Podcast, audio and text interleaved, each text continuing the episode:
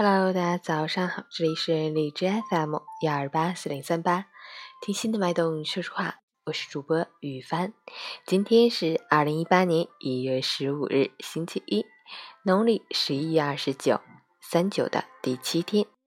好，让我们一起关注一下天气如何。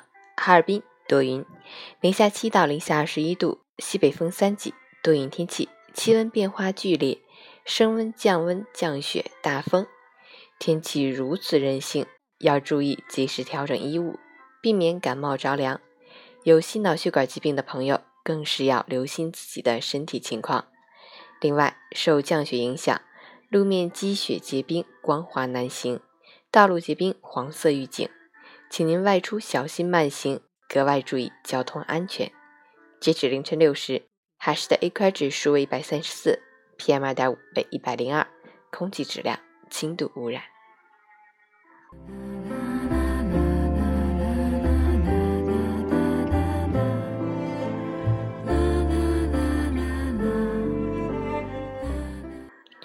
陈倩老师心语：人这一生最常做的事就是等，等来等去，留下的是遗憾，错过的是真情。